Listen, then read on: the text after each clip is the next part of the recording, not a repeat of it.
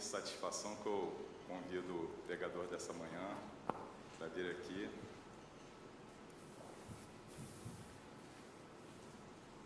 Hoje é uma manhã de muitas emoções, sabe?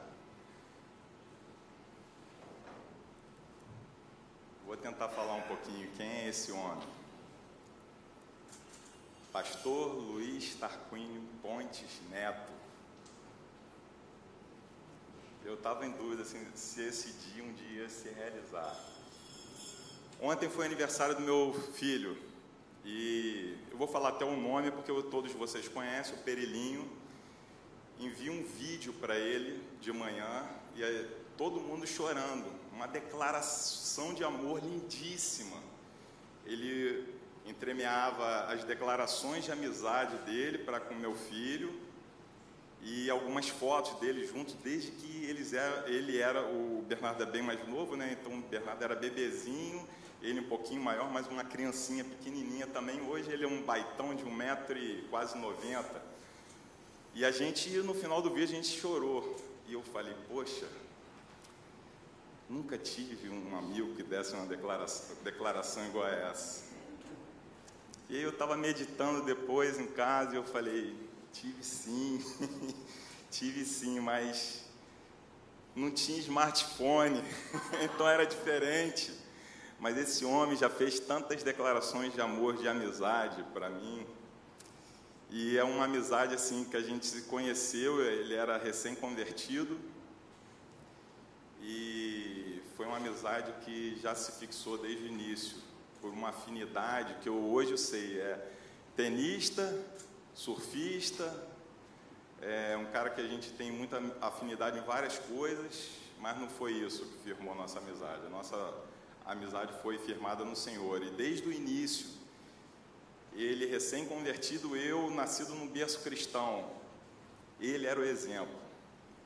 Ele era um exemplo no nosso meio assim lindíssimo de alguém que mudou de vida, de alguém que tinha paixão pela vida junto com Cristo. E o chamado dele foi muito forte desde o início também. Ele estava no último ano, ele veio para cá da Bahia e veio cursar direito. E ele estava no último ano, né, do, do, do, da faculdade. E ele terminou a faculdade, uma carreira de jurista, advogado, promissora, muito promissora. Estava já especializando em direito tributário e ele voltou para a Bahia, para a decepção dos pais dele, que não conheciam Jesus, para ser pastor. E cursou o seminário, hoje ele pastoreia a Igreja Batista em Pato Branco, uma igreja que eu sei que é abençoadíssima. Assim como você, hoje me dá a honra de estar aqui ao meu lado, dentro da minha igreja, eu já vejo que eu vou estar na sua igreja daqui a pouquinho. Vamos orar pelo pastor Luiz. Pai, te entregamos esse momento mais uma vez, ele é teu, não é meu, não é do Luiz, não é do pastor Isaías. Pai, ele é teu, Pai. Então fala aos nossos corações, porque estamos prontos para ouvir, estamos prontos para receber a tua bênção maior, que é algo que vem de dentro para fora, não de fora para dentro, Pai. Pai, te entregamos a vida do Luiz já naquela igreja onde ele pastoreia. Senhor, todas as dificuldades sejam vencidas, Senhor, e que ele seja preenchido por completo dentro da sua satisfação, dentro daquilo que é prazer muito maior do que o mundo pode nos proporcionar, Pai. O Senhor já tem sustentado ele, nós sabemos, Senhor, continua sustentando ele, a Luísa também, a sua esposa.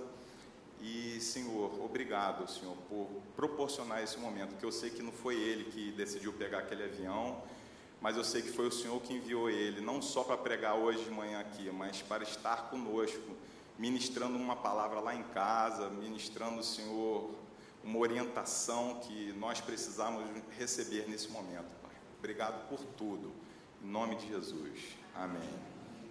Eu não apresentei, eu não apresentei a Luísa. Eu mas eu já digo aqui, de, aqui da frente, foi uma enorme satisfação te receber. Você é outro exemplo, que vai ser para pregar outro dia. Hum. Mas é um exemplo que eu já comentei com a Vivian já. Satisfação enorme, Augusto, Pastor Isaías, pelo privilégio de estar aqui com vocês nessa manhã. E uma manhã festiva, depois de uma declaração de amor dessa e também dessa é, visão da sua saúde, da sua recuperação. Isso nos deixa muito alegres e quero também saudar os demais irmãos que se fazem presentes aqui nessa manhã. É um privilégio para mim. Trago também um abraço da Primeira Igreja Batista de Pato Branco, igreja onde pastoreio já há alguns anos.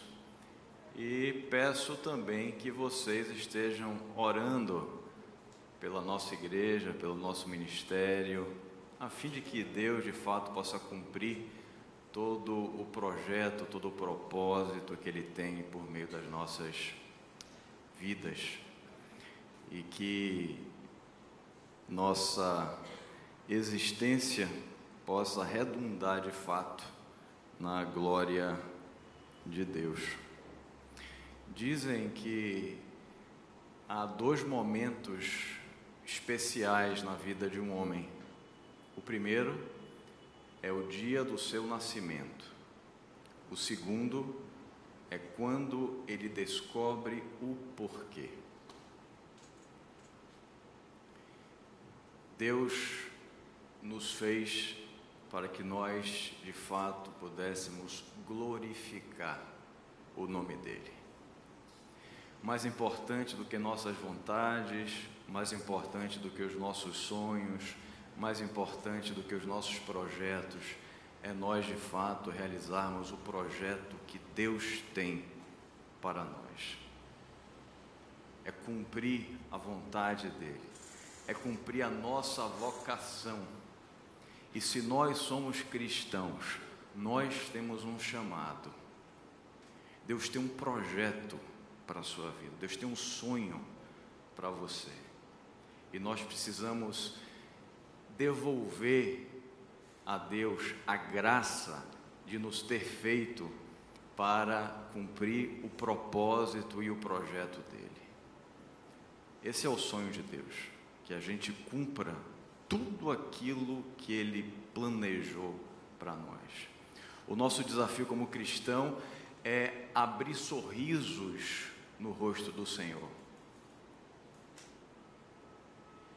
é olhar para Deus e sentir que Ele se agrada da nossa caminhada, da nossa caminhada dentro do recinto do templo, mas muito mais fora daqui, no meio das estradas da vida, é lá que nós temos que testemunhar acerca do amor de Deus. Ser cristão debaixo dos holofotes não é tão difícil. Mas ser cristão, quando tudo se apaga, quando não há olhos que nos enxerguem, quando não há luzes que sejam direcionadas para nós, esse é o lugar que nós devemos glorificar a Deus. Dizem que um verdadeiro homem de Deus se conhece dentro de casa, e como é bacana escutar de uma filha as palavras acerca do seu pai, porque são de fato os nossos familiares que de fato nos conhecem, não é verdade? É quem está conosco ali no dia a dia, quem acorda, quem nos vê quando ninguém está enxergando. E esse testemunho é de fato aquele que conta que nós possamos glorificar a Deus dentro das nossas casas, porque tudo na vida cristã começa no miúdo, não é verdade? Tudo começa com um pouco. E se nós não formos santos e consagrados dentro das nossas casas, de nada adiantará sermos fora dela. Se nós não começarmos a servir a nossa esposa se nós não começarmos a sermos homens e mulheres que sirvam e que anseiem por viver uma santidade dentro das nossas casas, todo o resto pode soar como hipocrisia. E não é isso que Deus deseja para mim, não é isso que Deus deseja para você.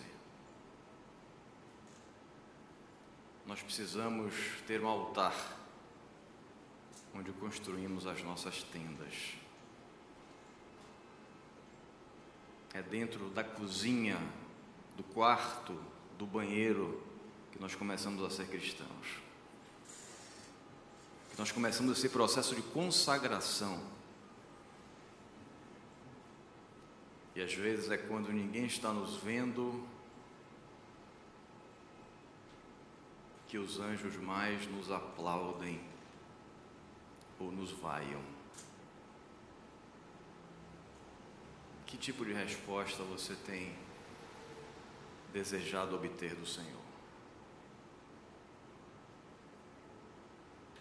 Às vezes a gente tem uma ideia equivocada acerca do ser cristão. Achamos que vida de santidade é para os líderes da igreja, para o pastor, para o missionário, para o diácono. Mas vida de santidade é para você. Vida de santidade é para mim. crescimento constante, qualidades surpreendentes. Maiores, melhores e mais fortes. Que tal ser esse o lema para 2021? Sermos maiores, melhores e mais fortes para o Senhor.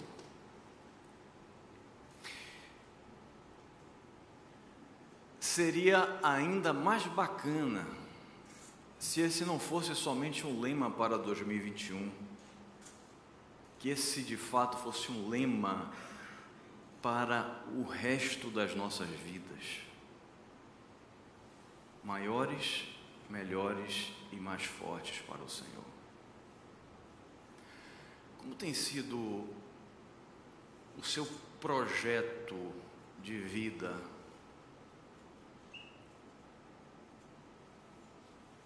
Como tem sido a sua caminhada cristã?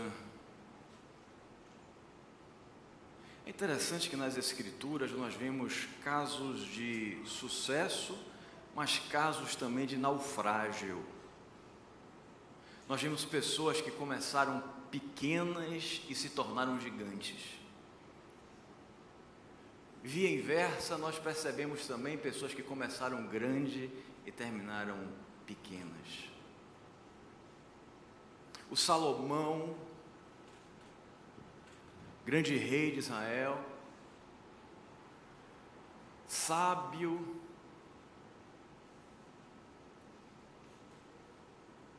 talvez tenha terminado como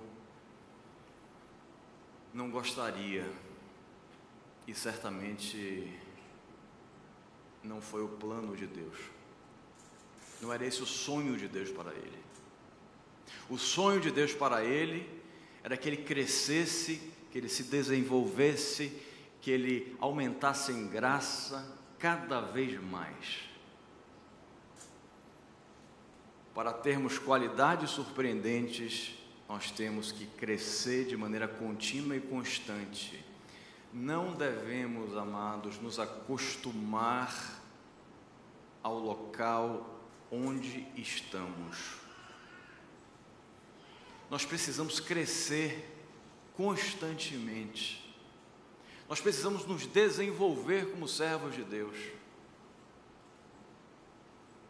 A palavra de Deus nos ensina que nós devemos crescer em graça, em conhecimento de Deus. Mas nós nos acostumamos a desenvolver um espírito de manutenção.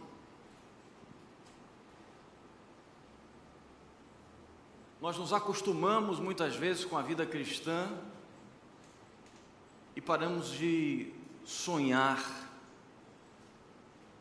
em fazer mais para Deus, em ser mais para Deus.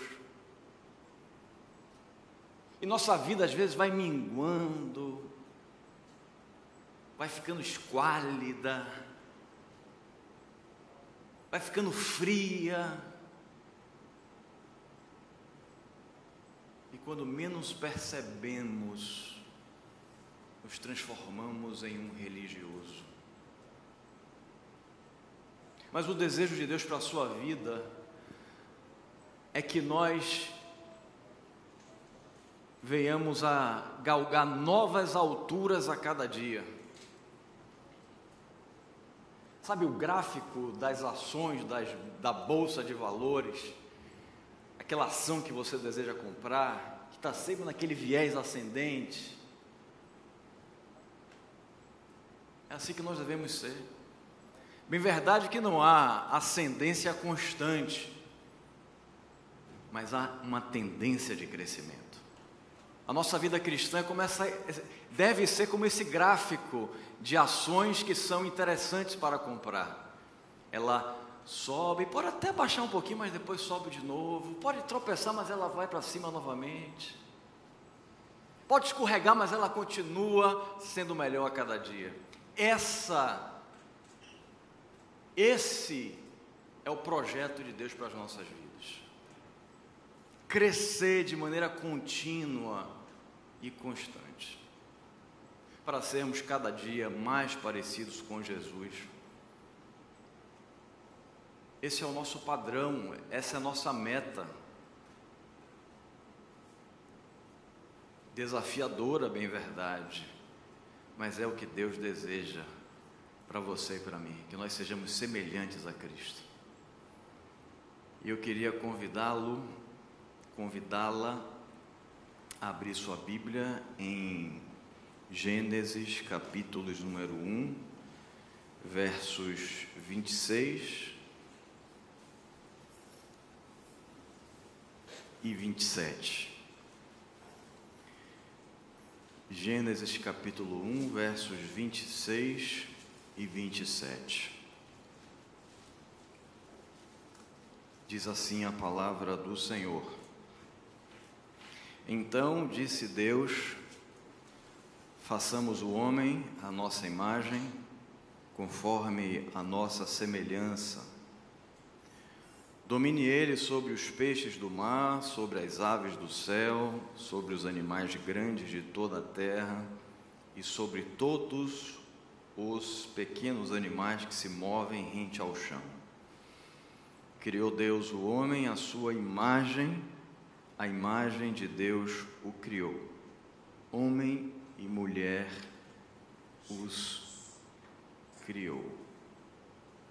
Façamos o homem a nossa imagem, esse é o desejo de Deus para a nossa vida.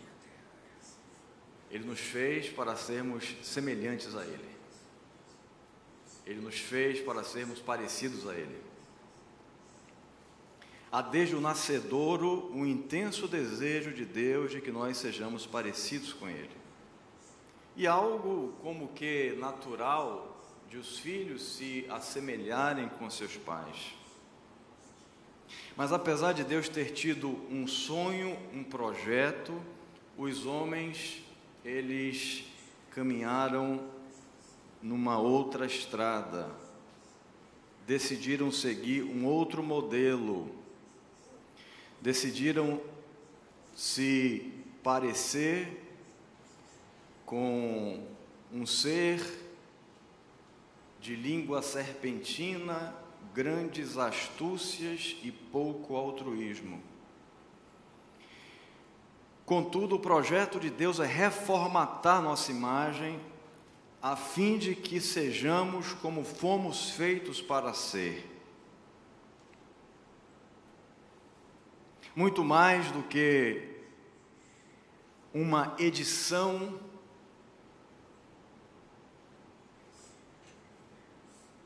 diabólica, o livro da nossa vida deve ser uma edição divina. E uma edição que está sendo constantemente reeditada, melhorando cada vez mais. Não é verdade que os livros, a partir das novas edições, eles são corrigidos, eles são arrumados, ajeitados. As palavras que estavam escritas de maneira incorreta agora são retificadas. Assim deve ser nossa vida também. Você deve ser a melhor versão de você mesmo. Você deve procurar ser a melhor versão de você mesmo.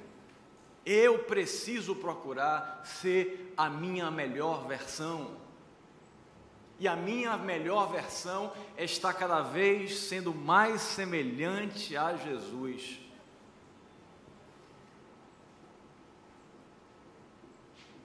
Que viveu menos no templo do que na vida. E é na vida que nós devemos operar, é na vida que nós devemos cumprir os projetos e os propósitos de Deus. Cada dia mais parecido com Ele, crescendo constantemente. Eu vi certo dia um filme acerca de um criminoso que tinha feito diversas operações plásticas para fugir da polícia. E guardadas as devidas proporções, nós devemos fazer essa reformulação das nossas imagens, não para fugir da polícia, mas para nos assemelharmos mais com Deus.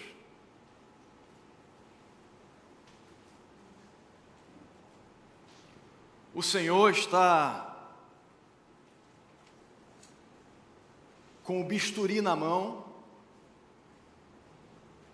a anestesia está preparada, os enfermeiros apostos,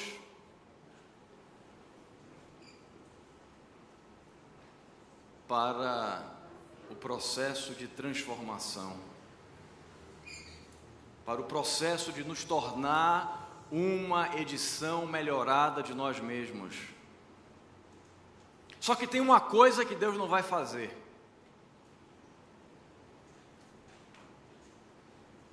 Deus não vai deitar você na maca. Só quem pode se colocar lá para a operação de Deus somos nós. Deus toca campainha, mas quem abre a porta sou eu. Quem vira a maçaneta sou eu. Se eu não quiser me reeditar, eu vou estagnar. E a vida cristã é como uma escada rolante que vem para baixo. Não sei se vocês já brincaram quando criança de subir uma escada rolante que está descendo, eu já fiz isso várias vezes escada rolante vinha para baixo, a gente corria para subir. Crianças não façam isso que é perigoso, viu? Mas a vida cristã é assim. Para a gente subir lá em cima, a gente tem que ir mais rápido do que a escada da vida que está querendo nos colocar para baixo. E se nós pararmos no meio da subida, nós descemos e descemos rápido. E quando percebemos, estamos no chão de novo, no andar de baixo. E é isso que Deus não deseja, querido, que aconteça com você, nem comigo, porque ninguém está alheio a essas descidas. Na vida cristã não há super-heróis. todos estamos no mesmo barco. Não importa se é pastor, não importa se é líder, se é diácono, se é músico, se é levita, não interessa. Nós estamos no mesmo barco. Somos feitos do mesmo material. E precisamos vigiar para que não venhamos a sermos derrotados.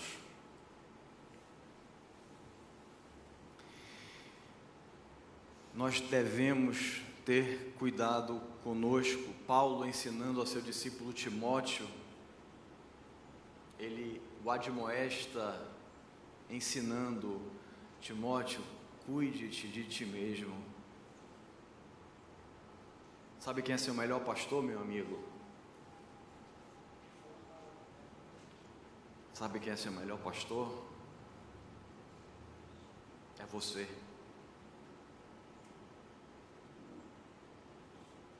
Você é aquele que precisa se cuidar de fato, porque se você não quiser, nada vai acontecer. Se você não vigiar, o pastor não vai vigiar por você. Se você não quiser agregar valor à sua vida cristã, você pode ter o melhor pastor do mundo, você vai permanecer onde você está.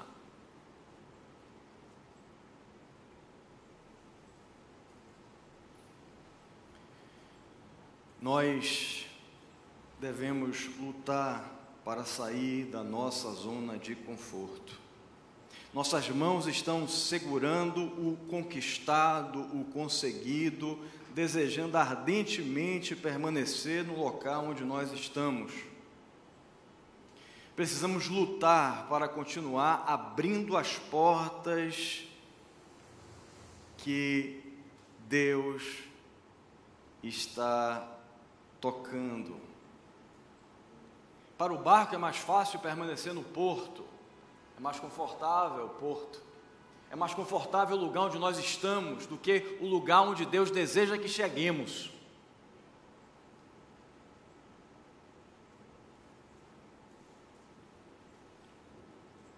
Vocês fazem parte de uma cidade litorânea, em Pato Branco, eu teria que explicar isso. Mas o barco perto do pier, ele está extremamente estabilizado, não precisa avançar sobre as ondas, os ventos são amainados, mas somente os barcos que se arriscam aos altos mares encontram novas terras. Que tipo de barco você quer ser? Mais um? Quer ser barquinho de porto?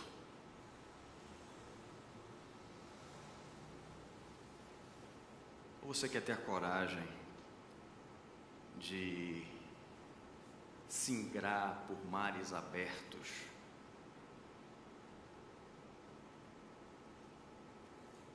Para alcançar novas terras. Que tipo de crente você quer ser? Amado, nós estamos num processo de desmonte. Você já percebeu isso?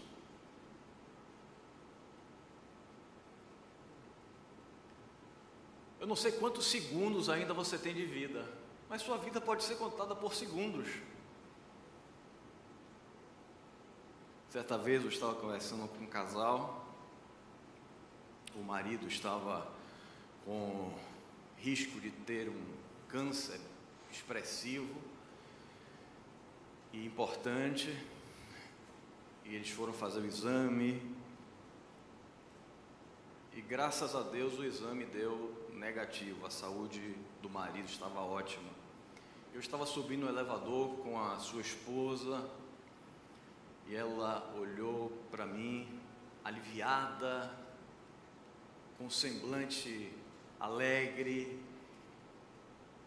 e disse: Graças a Deus, essa bomba não estourou. Mas você sabe qual é a verdade? É que essa bomba vai estourar. só é uma questão de tempo. Nós temos um cronômetrozinho no nosso coração, como se fosse uma bomba relógio, que os, os segundos estão é, se esvaindo, não é? Alguns ainda têm 10 mil segundos, outros têm 100 mil segundos, mas os segundos estão regredindo.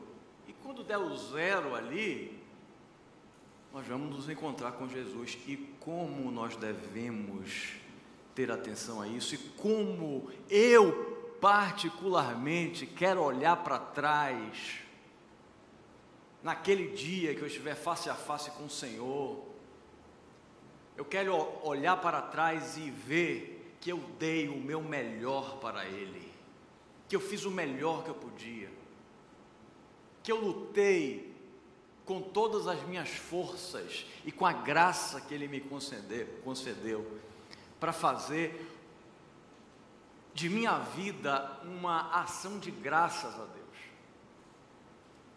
um movimento de adoração profunda que são feitas e produzidas muito mais com as mãos do que com os verbos e com as línguas.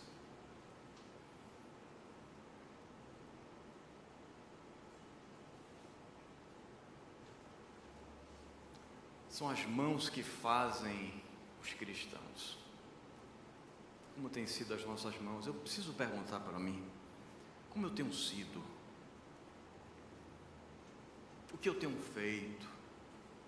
Como eu tenho agido, como eu tenho tocado, como eu tenho olhado. E a minha oração sincera, apesar de todas as minhas falhas e limitações, pecados, erros, que eu sou como você, eu quero que Deus me dê pureza de coração e de propósito para fazer o melhor que eu possa fazer para Ele.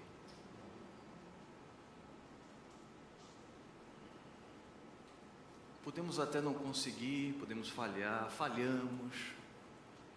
Mas se Deus enxergar o seu coração, o desejo de você fazer o melhor que você puder para Ele, Ele vai estar extremamente satisfeito com você.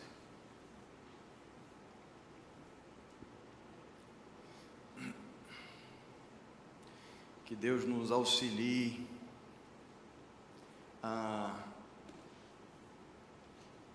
permitirmos que Ele nos lance para cima,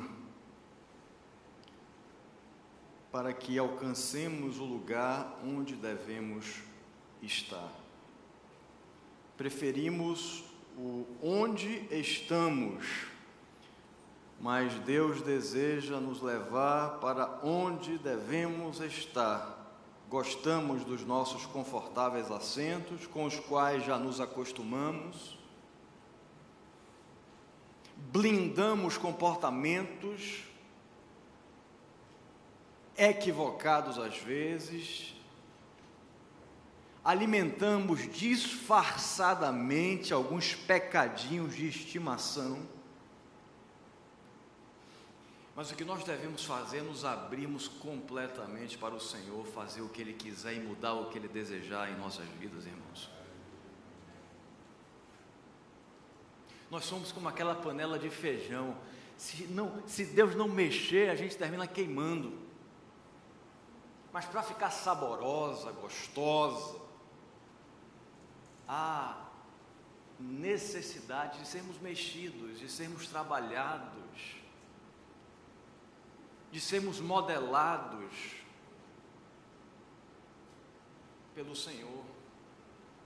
Permita que Deus faça o que Ele quiser. Quebre os ídolos.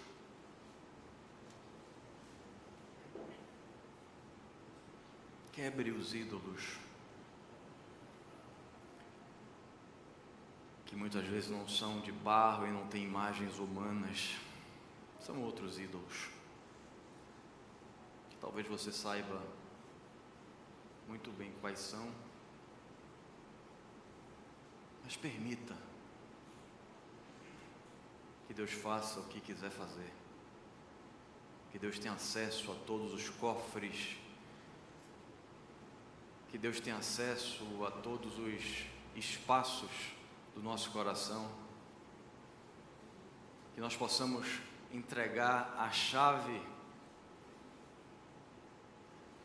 da nossa vida para Ele, dizer: Senhor, tranque o que desejar e abra o que quiseres. Faça o que você quiser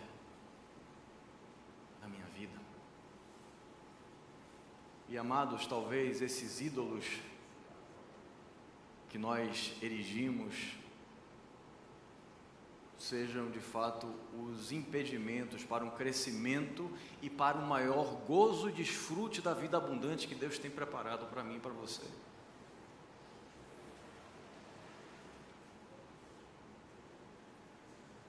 Diabo às vezes chega bem disfarçado, mas o intuito dele é sempre arrasar com sua vida, e ele nos cativa por meio de situações que parecem ser até agradáveis no início. Lembra do primeiro pecado? Lembra de como era a aparência do fruto?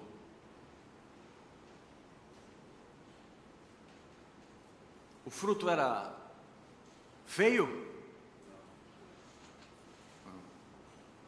O fruto parecia desagradável? Como é que o fruto ele se mostrava para os homens? Atraente, agradável, bom para dar entendimento. E às vezes são esses ídolos que o diabo vai colocando no nosso coração, que vão sugando a nossa força tirando nossa fibra espiritual. Mas nós devemos ter a coragem para pegar o ídolo, seja ele qual for, e dizer: Senhor, toma para ti, eu não quero esse negócio mais.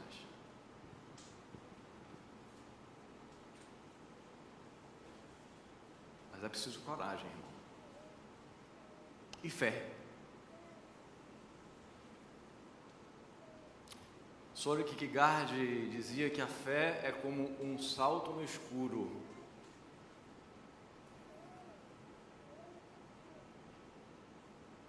Eu acho que a fé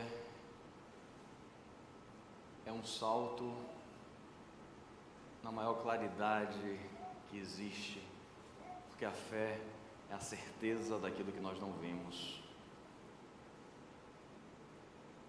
Se Deus mandou, faça. Se Deus disse, deixe. Se Deus mandou, obedeça. Seja corajoso, cresça.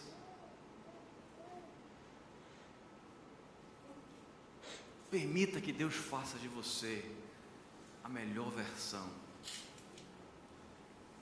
de você mesmo. Mas se nós não quisermos, se nós não desejarmos, nosso crescimento será inconstante, nossas qualidades não serão surpreendentes. E nós seremos medianos, para não dizer medíocres. Interessante que as escrituras ela, elas nos ensinam que Deus ele não vai vomitar o frio. Ele vomita quem? O morno é aquele que está em cima do muro. E quando você vira alguém em cima do muro, você não sabe quem é, né? Se é ladrão, se é o proprietário que está querendo invadir o terreno do vizinho. Se a polícia viu alguém em cima do muro, certamente vai prendê-lo. E talvez Deus fizesse a mesma coisa conosco quando nos vir em cima do muro.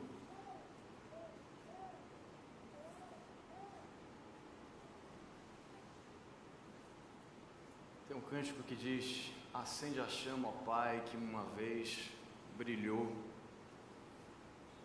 faz brilhar, resplandecer o meu primeiro amor. Será que a gente precisa desse chamado para a retaguarda e recuperar aquilo que perdemos um dia? E quem sabe se o segundo amor não possa e não deva ser melhor do que o primeiro?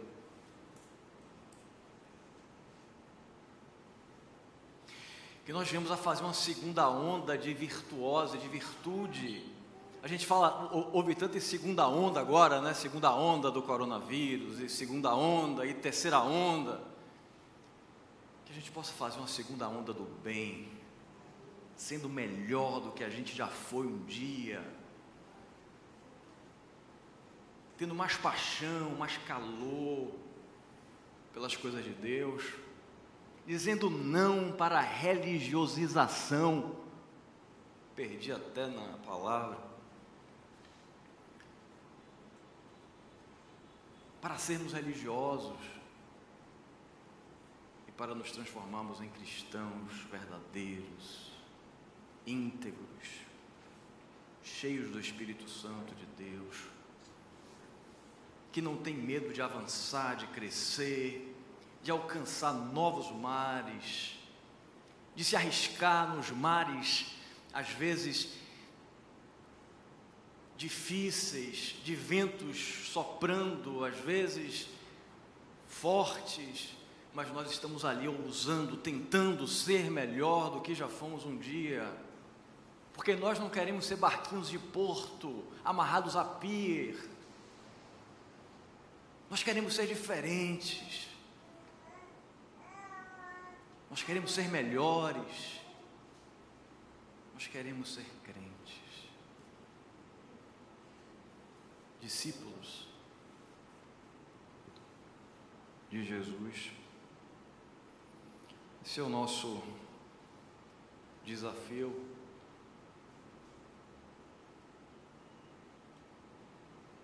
Segundo a Tessalonicenses, capítulo 1, verso 3, diz assim: Irmãos, devemos sempre dar graças a Deus por vocês, isso é justo, porque a fé que vocês têm cresce cada vez mais e muito aumenta o amor de todos vocês uns pelos outros. Cresce e aumenta. Esse é o desejo de Deus que nós cresçamos e aumentemos. Vamos fazer de 2021 em diante um ano de crescimento. Se permitirmos, Deus vai fazer uma obra que não podemos imaginar. Nós não conseguimos vislumbrar o que Deus pode fazer com o homem e com a mulher completamente consagrado a Ele. É isso que faz a diferença no mundo. Você é farol. Não permita que falte combustível, óleo, e que você apague, que o brilho se torne fosco, mas que ele se que ele cresça e se expanda cada vez mais. Se permitirmos, Deus vai fazer. Não se pode imaginar o que Deus fará com o homem e com a mulher completamente consagrado a Ele. Entre pela porta estreita do crescimento, porque depois da porta estreita, na sala de estar, além de estarmos mais na presença de Deus, teremos os mais refinados banquetes. A porta é estreita. E é preciso coragem para entrar por ela.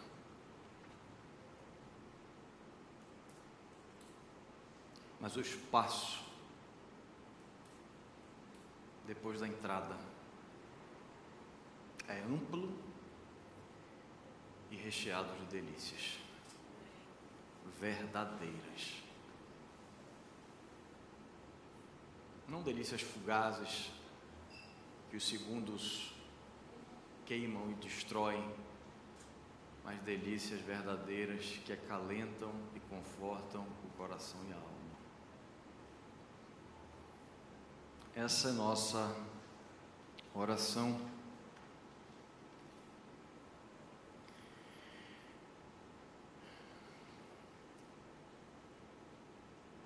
Que a nossa vida possa ser um ambiente de crescimento contínuo para termos qualidades surpreendentes. Não seja viciado em mediocridade.